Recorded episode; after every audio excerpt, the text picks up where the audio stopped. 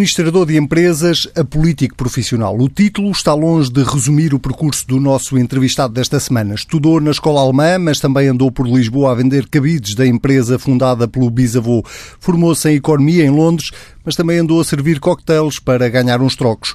Geriu empresas, várias e de vários setores, até que um dia decidiu que não podia mais ficar sentado no sofá sem fazer nada pelo seu país. E assim, num ápice, ajudou a fundar um partido político, foi cabeça de lista à Assembleia da República por Lisboa, foi eleito deputado e é agora líder do partido que ajudou a fundar. O convidado desta semana da entrevista TSFDN é João Coutinho de Figueiredo, deputado do Iniciativa Liberal. Seja muito bem-vindo. Muito obrigado a vocês e ao auditório todo da TSF. Uh, qual é o país onde o liberalismo produziu melhores resultados até agora? Há vários onde se pode dizer que políticas liberais têm funcionado bem. Quando se olha para os rankings da OCDE, países como a Nova Zelândia a Holanda parecem praticamente bem classificados, mas não, nós não somos particularmente adeptos de pegar num país e dizer este é o nosso sistema ideal. Acho que há boas aprendizagens em vários países sobre várias políticas setoriais e é nisso que nos concentramos. Vamos certamente falar sobre saúde daqui a pouco, e é o sistema holandês que nos é particularmente grato, mas há outras soluções noutros países que também acho que funcionaram em Portugal. O, o, a mensagem principal é que as, as, políticas e as medidas que defendemos em Portugal não são propriamente novas à escala mundial e há sítios onde tem funcionado particularmente bem. Portanto, o liberalismo funciona e não é uma ave rara. Era daí exatamente que vinha a pergunta. E já agora, qual é a sua referência política no liberalismo? Das atuais, não tenho particularmente uma figura que possa dizer que me inspira uh, diariamente. Tenho, obviamente, os, os ideólogos do, do, liberalismo. Gosto particularmente de Hayek, gosto particularmente de Popper. E fui uh, discípulo, pode-se dizer, porque chegou a ser quase meu tutor, numa circunstância especial em Londres, de Ralph Dahrendorf, alguém que tinha estudado com, com, com Karl Popper e que me inspirou bastante uh, em verdade por esta, por esta ideologia. Mas chamar liberais a Donald Trump ou Jair Bolsonaro ou Vítor Orban é um insulto para si ou convive bem com essa, com essa Não gosto nada. designação? Não gosto nada. Porque acho que não são. Então, acho, é... acho que não são porque têm uma visão de envolvimento do Estado na, na economia e na vida das pessoas que não é nada a nossa. Se o programa da, do Iniciativa Liberal fosse implementado em Portugal, um, conseguia comprometer-se com metas de crescimento económico, por exemplo?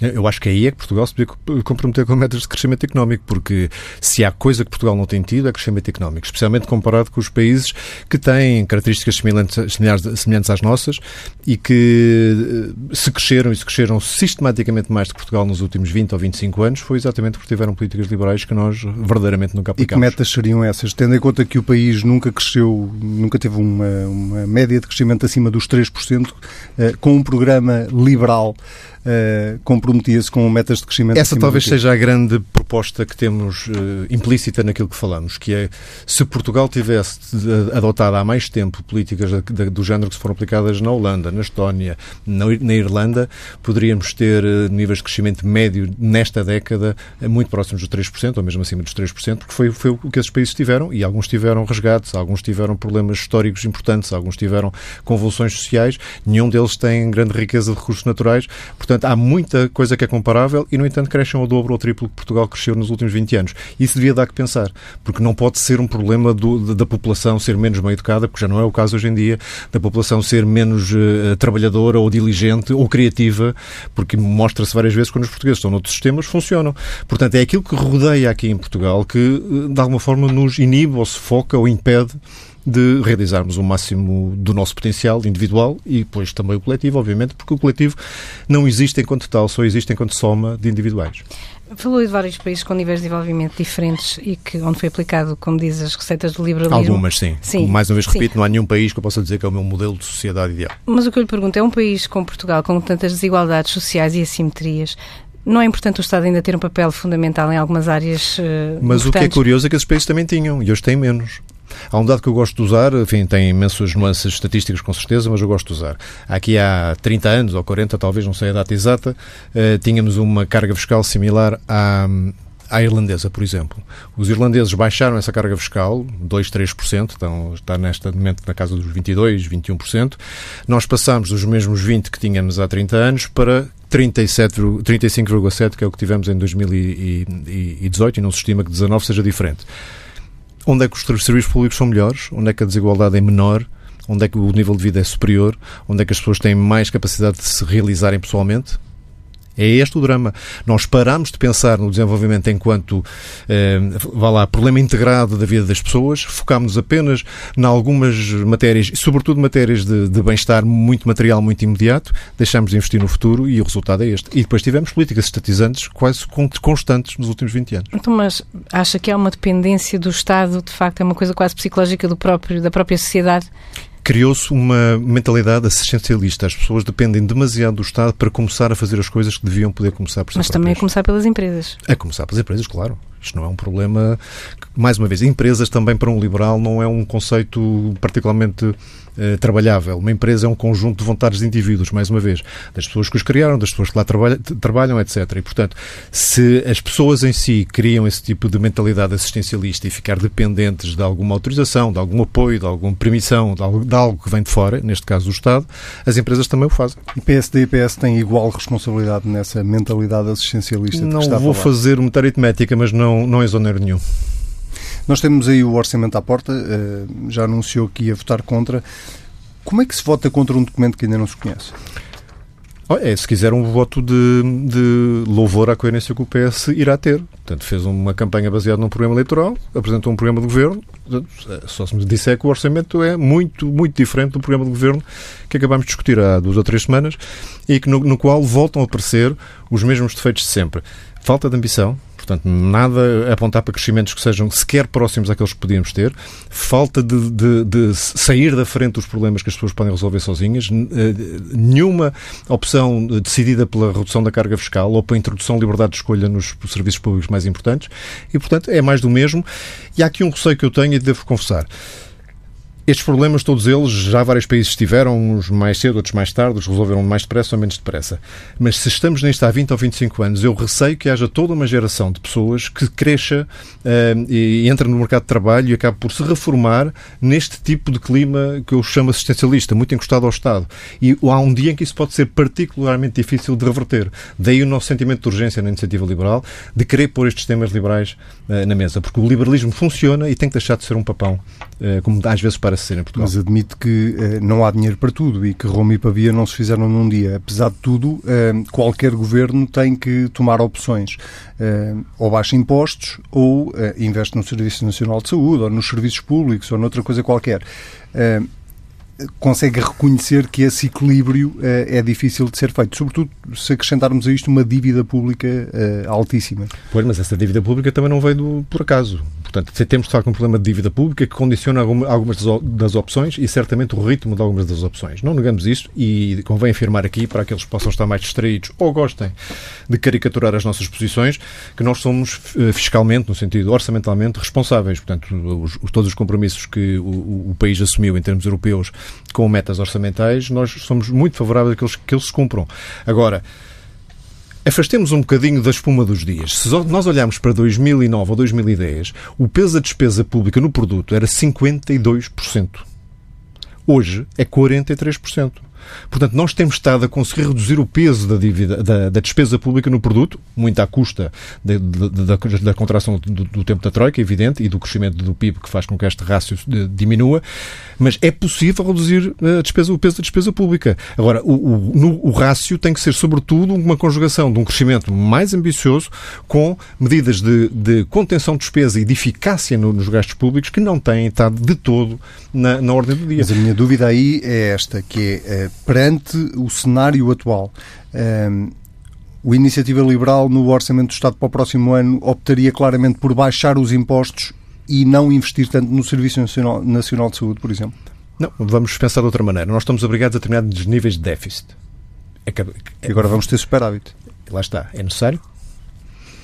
Portanto, há opções... É um erro ah, não um é, eu, eu não vou fazer aquela coisa leviana de dizer que há um número que resume todo o orçamento e que é um erro. Não é isso que eu estou a dizer. Estou a dizer que as escolhas políticas que se fazem para chegar a esse número têm significado. Portanto, alguém escolheu que é preferível ter 0,2% de superávit do que gastar noutras coisas ou cortar impostos é uma escolha política e, portanto, por essa escolha política vão ter que responder. Nós respondemos da nossa parte, dizendo que não seria a nossa escolha, porque o que está ali previsto é aumento de despesa e não redução de impostos. Dou-vos outro exemplo, talvez se perceba melhor. Nestes últimos quatro anos de governo de Geringonça, penso que em todos eles as receitas fiscais ficaram acima ou muito acima do que estava orçamentado. mas muito acima em alguns casos. O que significa que ou o modelo estava errado, e em alguma parte provavelmente estará, portanto as projeções, não foi, isto não foi erro de cálculo, foi eh, a, base de, econométrica da economia portuguesa deve ter mudado de tal maneira que não foi fácil, eh, eh, digamos, projetar e orçamentar. Quer dizer, isto pode acontecer um ano, ou dois, ao terceiro e ao quarto. Quer dizer, qualquer governo responsável tem, noção de, tem a obrigação de saber que se mexer nas variáveis como mexeu e todos os orçamentos foram similares desse ponto de vista, vai continuar a ter receitas fiscais muito superiores ao que orçamentou. Que não precisava porque senão não tinha orçamentado. E, portanto, a primeira reação de um liberal é se há receitas a mais, vamos devolver às pessoas. O dinheiro não é do Estado. Ou gastá-lo onde é preciso. Ou gastá-lo onde é preciso. Mas eu acho que é é, a nossa, a nossa diferença em relação aos socialistas é que os socialistas acham que o Estado sabe sempre melhor onde gastar o dinheiro do que as pessoas. Nós achamos exatamente o contrário. Cada um de nós sabe sempre melhor onde gastar o dinheiro do que o Estado. E, portanto, se devolvermos esse dinheiro às pessoas e lhes dermos esse espaço, pelo menos orçamental, não é a única liberdade que interessa, evidentemente, mas a liberdade de dispor do seu próprio orçamento, do seu próprio dinheiro, é uma liberdade importante. E devolver esse dinheiro às pessoas traria muito crescimento económico, porque as escolhas das pessoas, eu acredito que as escolhas das pessoas, acredito que a escolha dos portugueses seria melhor que a escolha que o Estado faz por ele. O, o, não conhecendo o documento, o Governo já anunciou, por exemplo, que tenciona aumentar os funcionários públicos essas considera que é uma boa medida ou não vê nada positivo? Bem, nunca se pode dizer que não aumentar salários seja uma, uma boa ideia. A, nossa, a nossa intenção, a nossa filosofia ao, ao apresentar medidas liberais é evidentemente que haja suficiente riqueza para que os salários possam subir e muito. Eu acho francamente vergonhoso, hoje a palavra vergonha não é muito, muito feliz, mas é, é lamentável, digamos assim, que chegar a finais de 2019 e o nosso salário médio, enquanto país, todas as funções públicas privadas mais ou menos qualificadas, não chega aos mil euros de salário base. 45 anos depois do 25 de Abril. Alguém devia perguntar-se como é que isto é possível. E, portanto, nós achamos, lá está, que falta crescimento económico porque falta ambição e a ambição muito baseada na confiança nas, nas, pessoas, nos indivíduos que são capazes de decidir bem também do ponto de vista económico e isso levaria a, a subidas de salários. Relativamente aos funcionários públicos, não vou discutir eh, se um aumento de 0,3% é, é, é, muito ou pouco e se, se, incluir aqui a inflação ou excluir a inflação ou aplicar o índice das, das pensões é correto ou não, porque acho que estamos nas margens e, nos, e, nos, e francamente, nos tostões. O que eu digo é que quem tomou uma decisão de passar boa parte da, do horário dos funcionários públicos de 40 para 35 horas e disse que não ia ter custos, enganou os portugueses. Porque é óbvio que quem que trabalha menos 5 horas por semana está a trabalhar menos 12,5% e receber o mesmo. E das duas, uma, ou não estava a fazer nada de antes, ou é óbvio que vai aumentar uh, as necessidades de pessoal ou os custos, em 12,5%. É óbvio. Aconteceu exatamente isto na saúde. Se compararem o número de pessoas que havia antes da alteração do horário de trabalho e aquele que agora dizem que é necessário e fizeram o ajustamento, acho que reformaram entretanto, e aos precários que foram reintegrados, encontra exatamente este valor de cerca de 12,5%, 13%. Não é milagres, claro. As pessoas são necessárias, têm que ser recontratadas quando se reduz o horário de trabalho. Estas decisões é que são dramáticas. Quem é que se lembra de aumentar um salário 12,5% de uma vez? A pretexto de uma, de uma suposta reversão que era fundamental, sendo que toda a outra gente, criando dois sistemas no país. É? Temos pessoas no, no, no setor uh, privado a trabalhar 40 horas, a reformarem-se mais tarde, a não terem acesso a, a, a subsistemas de saúde com a qualidade da ADSE, etc, etc. Parece que há dois mundos. E já não, não estou por aqui um terceiro mundo, que são os empresários em nome individual e os profissionais liberais, que esses então não têm salário mínimo, nem sabem quando é que se reformam. Enfim, portanto, há desigualdades também a esse nível que eu não acho que tenha feito sentido. Portanto, não vou responder diretamente o que é que seria um aumento ideal do funcionalismo público. Acho que, sobretudo, tem que se questionar quantos funcionários públicos deveriam de facto existir num sistema em que o Estado estivesse envolvido apenas naquilo em que devia estar. Era exatamente aí que eu, que eu ia cruzar com uma coisa que dizia há pouco, que tinha a ver com o peso do Estado e com aquilo que o Estado gasta uh, do ponto de vista de despesa pública.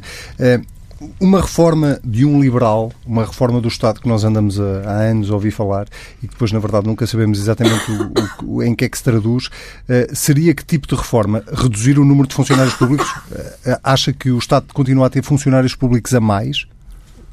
Vou só comentar uma parte da pergunta, que é continuamos a não saber o que é que é um projeto liberal. Esse é exatamente um dos motivos pelos quais a iniciativa liberal é muito necessária. É porque não foram postas as ideias na agenda política o tempo suficiente e com a profundidade suficiente para se perceber quais são as nossas propostas. E aqui estamos. Isto era um comentário só à pergunta. O que é que nós dizemos? Dizemos que o essencial não, ter, não, é ter, não é ter funcionários públicos ou serviços públicos prestados pelo Estado. É ter serviços que as pessoas possam recorrer e as pessoas que os prestam podem ser funcionários públicos, podem ser funcionários privados, desde que prestem eh, os serviços na lógica do serviço público. Então há funcionários públicos a mais? Se entendermos que há e nós entendemos tarefas que o Estado desempenha que não devia desempenhar, sim, mas não quer dizer que as pessoas ficassem sem emprego. Não é?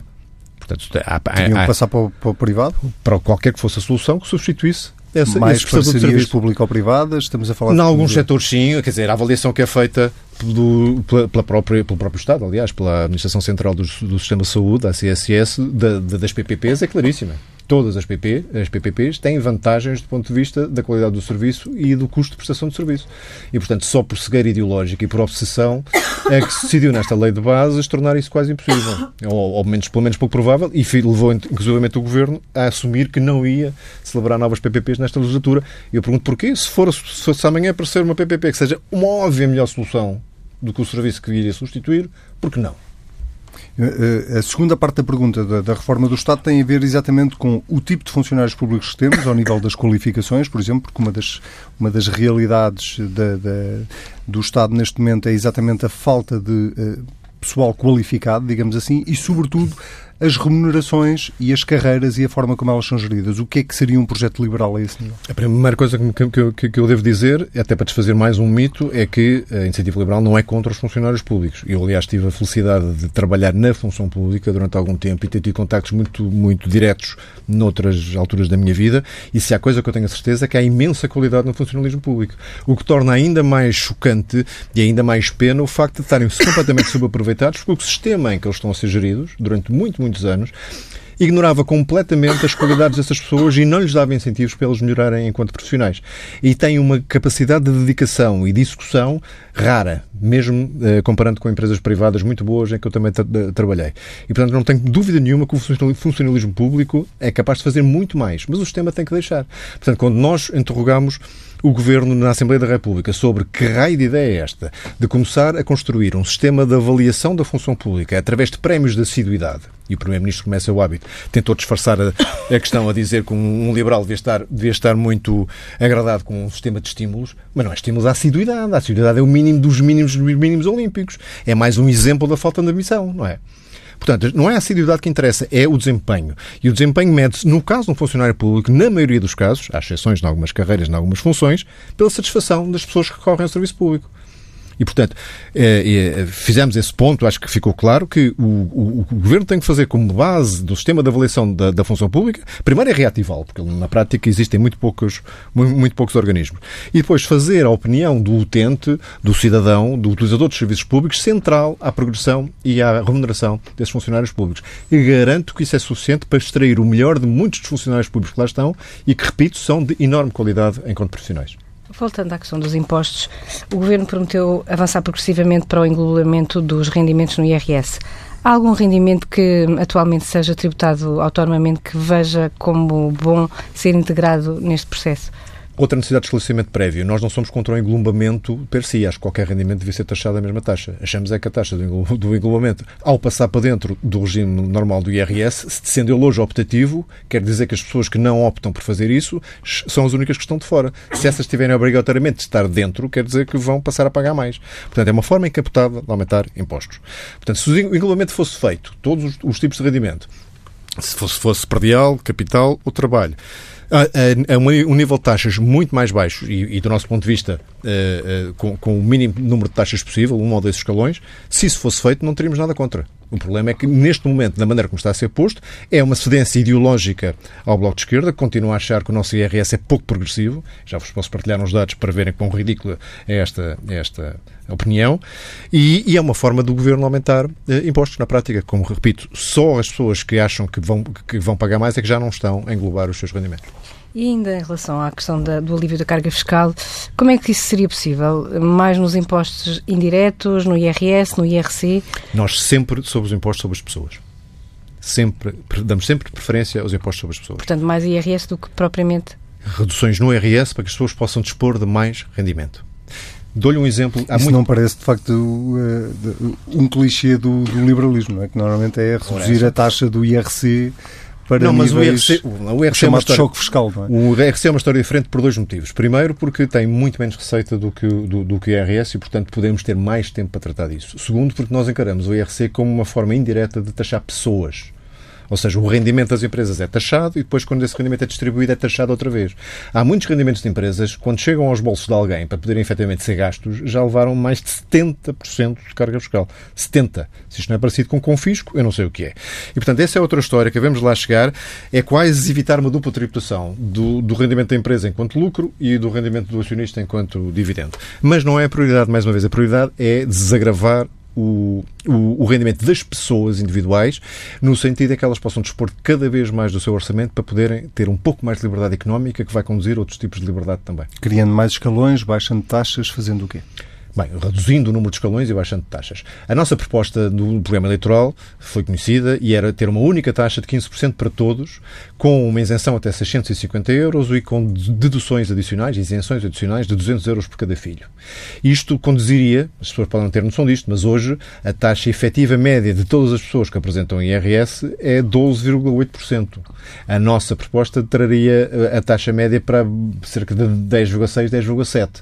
Portanto, estamos a falar de diferenças na casa do, de receita aplicado ao IRS como um todo que, não, que ultrapassa um pouco os 2 mil milhões de euros. E não tem que ser feito num único ano. Podemos gradualmente ir descendo as taxas, desde que se reduza o número de escalões. Portanto, isto é perfeitamente comportável, como todos sabemos, ainda necessário para aparecer um caso na história em que uma redução de impostos desta natureza não produz uh, crescimento económico, portanto, que tem depois os seus, os seus feedbacks. Mas ainda que fosse neutro do ponto de vista receita, eh, eh, redução de receita fiscal, aumento da receita por via de crescimento, ainda que fosse neutro, ganhávamos. E ganhávamos porque as pessoas tinham mais liberdade para usar o seu dinheiro. E nós acreditamos muito nisso. Eu vou, acho que vou dizer isto pela terceira vez já nesta entrevista.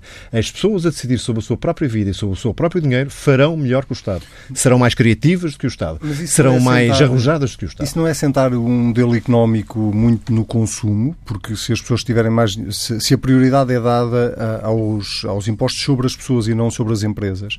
Um, e se as pessoas têm mais dinheiro disponível, vão obviamente consumir mais, isso tem um efeito Não é económico. é obviamente, isso só é verdade nos escalões mais baixos de rendimentos. Assim que as pessoas, eh, e a história prova isso, e mesmo a história portuguesa, quando, quando se pode verificar isso, é que as pessoas a partir de determinado rendimento, e em, Portugal nem sequer é muito alto, a partir de uma classe média baixa, eh, quando têm rendimentos, têm, têm a capacidade e muitas delas enveredam por, eh, por atividades que não são de consumo, são de investimento ou de poupança, e nós sabemos que Portugal bem precisa.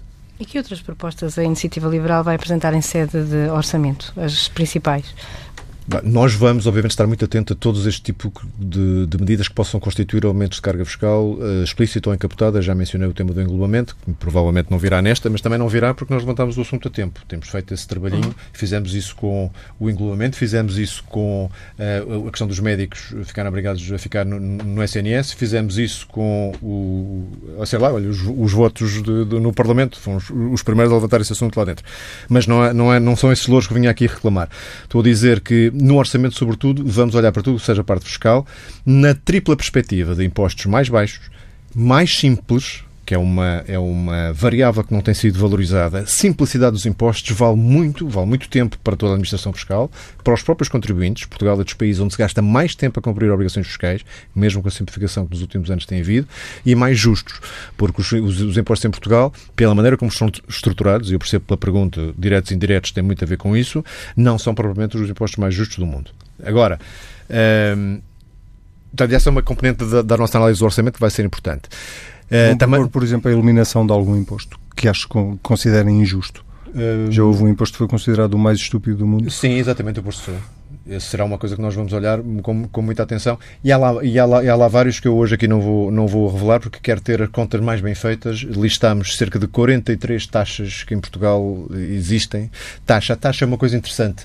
Porque o que aconteceu em Portugal desde que se começou a levar este tema da fiscalidade com, enfim, com um bocadinho mais de escrutínio, eh, começou a haver algum pudor porque eh, os impostos são matéria exclusiva da, da, Assembleia da República e, portanto, eram demasiado visíveis. Mas começou-se a recorrer a taxas para tudo e mais alguma coisa, porque as taxas podem ser decretadas por autoridades uh, centrais, autoridades locais, e, e há uma provisão de taxas. A taxa devia ter uma contrapartida num serviço. Vão propor a eliminação de algumas delas? Vamos propor a eliminação de algumas delas. Quer dar um exemplo? Uh, prefiro não dar pelo simples motivo de que estamos a fazer uh, várias composições de várias taxas diferentes e temos, queremos ter a certeza das receitas que cada uma tem para não estar a propor nada que não seja responsável. Passávamos agora ao capítulo das, das privatizações. O Iniciativa Liberal defende a privatização da Caixa Geral de Depósitos. Como é que, depois do que aconteceu ao BPN, ao BES, ao BONIF, com faturas que ainda estamos a pagar, se pode considerar que a gestão privada é melhor do que a pública? Eu, Como não, é disse, que... eu não disse isso. Em lado nenhum. Nem está pressuposto no, no princípio. Primeiro princípio: o Estado não deve ser dono de bancos. Não há nenhum motivo para o Estado ser dono de um banco.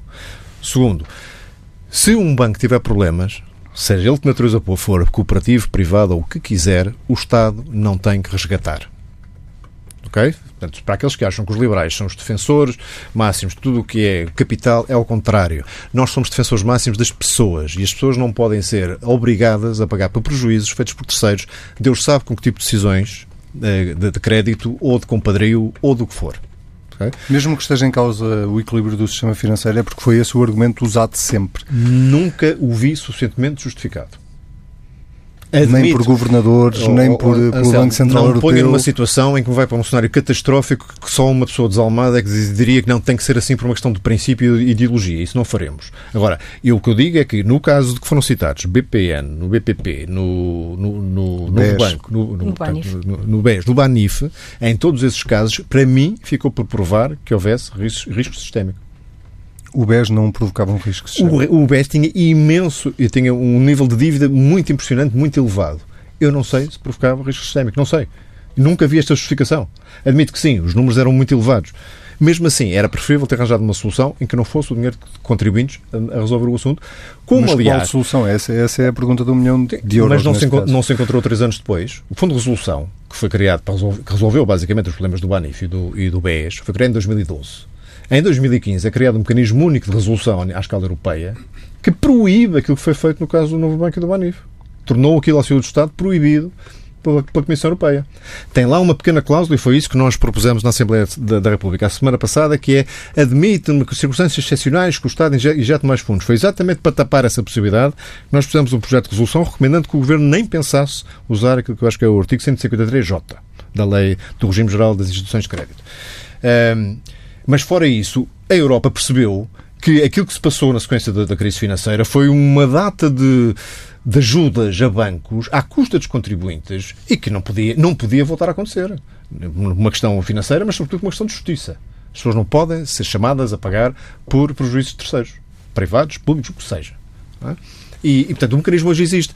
Uh, hoje o Fundo de Resolução não pode voltar a, a ajudar bancos daquela maneira, não pode. E, e, e, boa parte dos bancos que estão em Portugal, quase todos, estão ao abrigo do mecanismo único de resolução, que é europeu, e que tem um fundo único de resolução, que também é controlado pelo, pelo BCE, com algumas responsabilidades delegadas aqui no Banco de Portugal. Mas deixe-me voltar ao Banco Público, porque nós assistimos a uma situação de crise em que o país estava sob assistência financeira, em que havia vários bancos uh, em risco de colapsar e alguns colapsaram mesmo.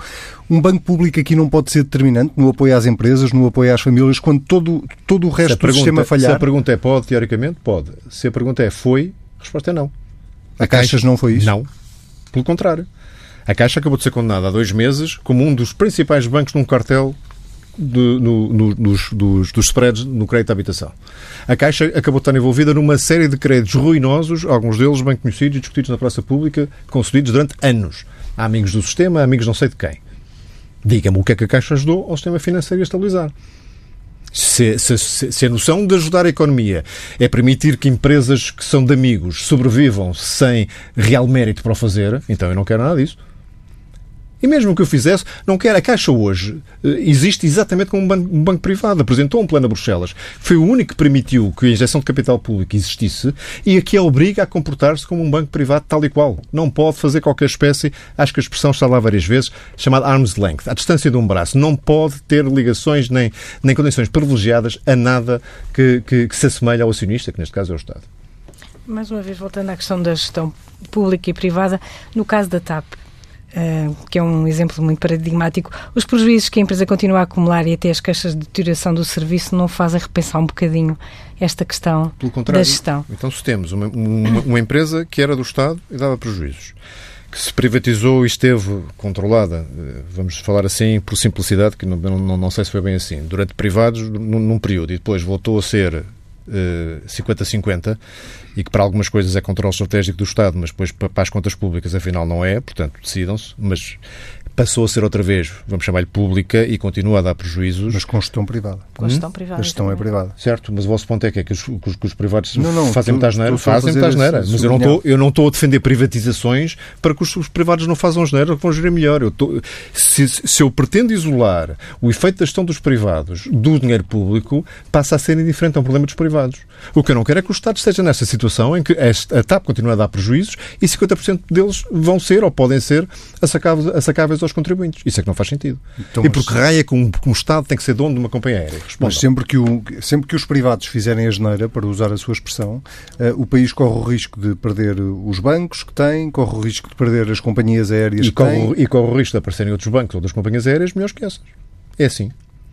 Se as pessoas são, são suficientemente uh, incompetentes para gerirem negócios, esses negócios não podem perdurar com o apoio de ninguém. E, sobretudo, com, com o apoio do Estado. Portanto, são os próprios acionistas que têm que resolver esses problemas. E se por acaso não houver solução e desaparecerem, vão, vão dar espaço, se houver negócio, dar espaço que apareça outra coisa.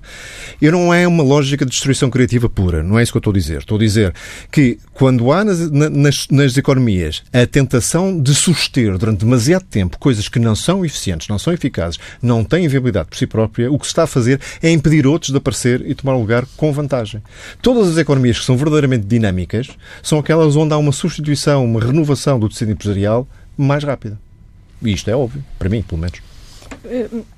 O senhor elegeu no seu primeiro discurso como presidente da Iniciativa Liberal o combate à corrupção como uma grande bandeira do partido que é que lhe parece esta ideia do Ministério Público de alargar o âmbito da delação premiada em Portugal? Pensa que isto é uma solução para combater o problema? Gosto, embora gosto, no, por princípio, foi uma das coisas que abrimos. Vou, vou aliás, dar, dar, dar, um passo atrás. O que é que nós dissemos? Nós dissemos que a corrupção é, de facto, um, um problema que tem que ser atacado por duas ordens de motivos bastante diferentes. Uma é porque, para mim, é particularmente frustrante que, ao fim de 30 anos de ouvir falar nisso, se veja muito pouca melhoria. Portanto, é uma questão quase de teimosia, agora tem que ser. Segundo, mais ideológico e mais importante, um, um, uma sociedade com um nível de corrupção alto é uma sociedade que não respeita a meritocracia. Ou seja, em que o melhor não fica com o contrato, o melhor não fica com o emprego, o melhor ou a melhor não fica com nada que seja sujeito uh, ou que seja deturpado, corrompido. Lá está, a palavra, o verbo é, é, é aqui muito bem usado pela própria corrupção. Portanto, a corrupção para nós é um problema ideológico também, é, é um defeito grave do sistema. Okay? E dissemos o quê? Há 30 anos que se anda a tentar, uma duas razões tem que existir. Ou realmente muito difícil e complexo, ou há quem não queira. É daquelas que nem, nem é preciso responder para tentar resolver. Vamos fazer de conta que é, estamos a começar agora a tentativa. E o que os especialistas nos dizem é nós conseguimos até, no que diz respeito à detecção dos casos na parte indiciária, ser relativamente bem sucedidos, o que temos é dificuldade em, em acusar e, sobretudo, em condenar. E porquê? Porque a dificuldade, eh, há uma dificuldade de prova grande, porque só os próprios envolvidos é que conseguem normalmente trazer os dados para cima da mesa, esses, esses problemas todos. E nós, na tal voluntarismo, dizer isto alguma coisa tem que ser feita e não me venham com objeções da filosofia do direito. Então, dissemos, durante a campanha, nós estamos disponíveis para pôr em cima da mesa, num contexto que seja sério, eh, comissão eventual parlamentar, alguma coisa de sede parlamentar e não governamental, atenção, que discuta sem tabus, coisas que já tiveram em cima da mesa, o enriquecimento ilícito, o tema da, da delação premiada e uma coisa que eu acho que é distinta e acho que foi isso que, que a Ministra da, da Justiça veio pré-anunciar, não vi detalhes ainda, que ela chamou justiça negociada e que equivale muito àquilo que são os plea bargains na América. Em que, basicamente, o Ministério Público tem alguma latitude para negociar com pessoas que ajudem nas investigações, ou mesmo que estejam acusadas de vários crimes, que se confessarem um ou dois deles, podem ser uh, isentados de responsabilidade nos outros ou ter as suas penas reduzidas. E se isto for, com regra geral, sabe, exceções confirmadas por tribunais, quer dizer, não estamos a querer passar a ser o Ministério Público a condenar pessoas e a julgá-las, não é isso que estamos a dizer, devem ter a latitude de negociar. Isto significa que se consegue chegar não só a condenações, mas a condenações mais rápidas. Portanto, o efeito dissuasor do combate à corrupção de repente aumenta. Mas isso implica uma mudança constitucional? Provavelmente. É que deu dois exemplos. Mas um, eu, o enriquecimento ilícito que já foi chumbado já pelo foi Tribunal chumbado, Constitucional várias vezes. tudo e, e, e, por isso é que eu digo, então temos que fazer uma escolha. Ou queremos continuar a ter esta Constituição ou queremos continuar a ter este sistema de corrupção. Escolha. E acha que há condições no Parlamento para haver uma revisão constitucional?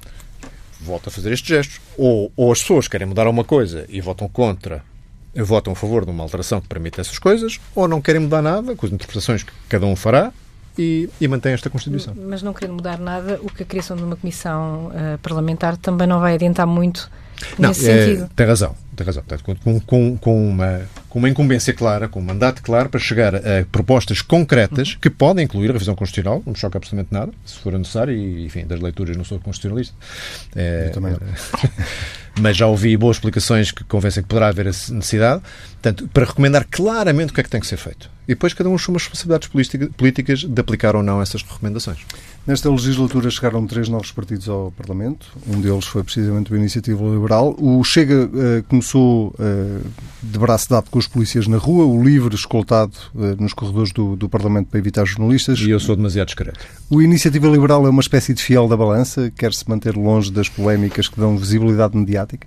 Eu não sei, eu não, não gosto de dar sugestões editoriais à, à nossa comunicação social, mas o, só o, pelo facto de terem estar três partidos ao mesmo tempo e terem só um deputado, não devem ser postos no mesmo bolo. Uh, fica um bocadinho presunçoso dizer isto, mas eu vou dizer na mesma. Eu tenho a, a, convicção hoje, baseada já em cinco ou seis semanas de trabalho parlamentar, que nesta legislatura vai de facto haver verdadeira oposição e baseada numa dicotomia ideológica.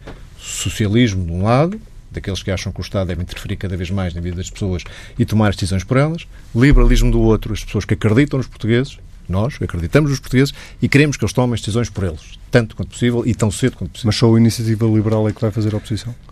Só nós é que vamos falar disto desta forma, sim. Pelo menos Sobre o liberalismo todo, é normal, não é? Hum? Sobre o liberalismo é normal. Mas é que, que todas as outras visões de sociedade são uma espécie de diluição de meias tintas disto, não é? umas um bocadinho mais uh, estatizantes, um bocadinho menos estatizantes. Uh, é, é pessoas que defendem liberdade individual no capítulo económico, no capítulo social, no capítulo político, não encontra ninguém sem, sem ser uma iniciativa liberal. Portanto, vai ser um polo de combate não, de oposição não só à atividade corrente do governo, mas à ideologia prevalecente no governo e no país. Portanto, considera que o PSD e o CDS são só variantes dessa política de esquerda? São. Com, com enorme distância, evidentemente. Não, não, só estou a pôr no sentido em que defender uma ideologia da forma coerente e consistente como nós fazemos eh, é, não é fácil. Eh, não é fácil. Há princípios que nós eh, aplicamos e temos. Quando os defendemos, sabemos que estamos a defender coisas que provavelmente permitirão fazer escolhas, as pessoas poderão fazer escolhas que nem sequer nós as faríamos. Mas é aí que se mede a força do princípio. É quando nós permitimos que haja um enquadramento em que cada um escolhe livremente e muitas dessas escolhas não nos vão agradar. Por isso é que é forte o princípio. Isto para dizer que a iniciativa liberal nasce com esta ideia.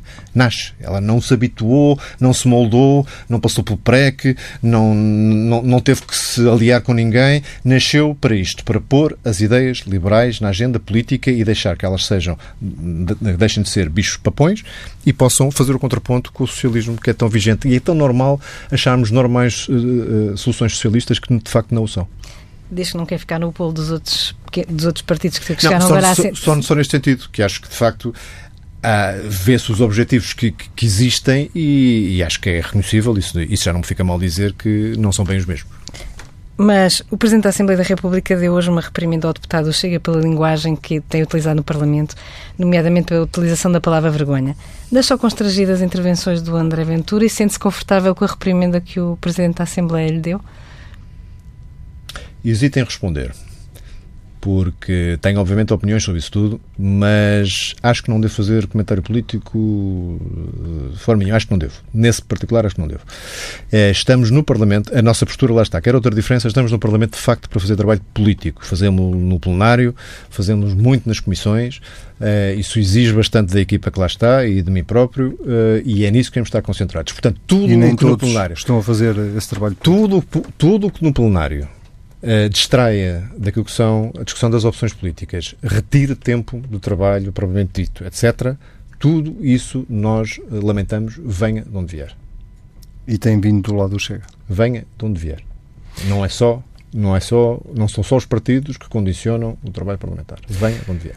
Uh, nós já sabemos que acha cedo para se começar a discutir candidaturas presidenciais, mas a verdade é que uh, já definiu um perfil uh, que desenhou na sua moção e esse perfil diz que o Iniciativa Liberal deve apoiar um candidato que seja reconhecido pelas suas tendências liberais, assim como por um temperamento mais recatado e por uma atitude mais incisiva quando necessária.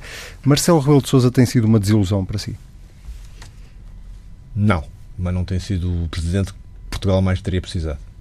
Já respondi, isto, já respondi isto várias vezes e a minha leitura mantém-se. Eh, acho que foi importante, numa altura em que Portugal tinha uma crispação social significativa, o facto de ele ter trazido proximidade ao tipo de, de interpretação que faz da função presidencial, acho positiva. Já não acho positiva que haja que haja praticamente um comentário diário ao que está a passar e, sobretudo, eh, mais importante, não acho positivo que não tenha uh, utilizado a sua função num sistema, num sistema semipresidencial muito importante de uh, alertar para a falta de ambição que, ao longo de quatro orçamentos, este governo anterior, da Jeringonça, exibiu. Portanto, falta com... de ambição é uma coisa que me choca particularmente. Será nós com... somos melhores que isto. Será completamente impossível apoiar Marcelo Rebelo de Sousa? Sim. Um, Numas próximas eleições, ou até se houver eventualmente eleições antecipadas, não sei se acredita nesse cenário, porque há quem diga que o governo vai conseguir concluir, uh, apesar de ser minoritário, esta legislatura. Eu não sou. Vocês já repararam, não sou bem. Estou político, com muita honra e com, assumo toda essa, essa condição, mas eu não sou propriamente um político. Não tenho grande habilidade para ler as coisas essa distância toda. E, e acho que hum, olha, muita gente, por esta altura, na última legislatura, estava a prever um, uma uma desavença uh, rápida entre a Jeringonça, isso nunca, nunca se verificou. Portanto, e também não adianta muito. Nós, nós planeámos o nosso trabalho, esta nossa missão na Iniciativa Liberal, no pressuposto que a legislatura vai até ao fim. Mas é possível o entendimento, por exemplo, que o PSD é liderado por Rui Rio e a Iniciativa Liberal, ou seria mais fácil uma aproximação com Luís Montenegro, que, tem, que é mais próximo da ala liberal? O que é que é uma aproximação? Uma aproximação ao entendimento político para, por exemplo, viabilizar propostas, para poder ah, mas isso, aconte isso acontece várias Hoje tivemos, podem não acreditar, mas 90 votações no Parlamento e eu acho que as geometrias de votações foram do mais variado que há. Um, mas independentemente de qual o PSD for independentemente daquilo que o PSD propôs hoje nas votações que achamos que devíamos estar a favor, outros não. Portanto, eu acho que, acho que é assim mesmo. As coisas olham pelo seu mérito. João Catarino Figueiredo, o nosso tempo chegou ao fim. Muito obrigado. Eu é que agradeço. Muito obrigado pela vossa atenção.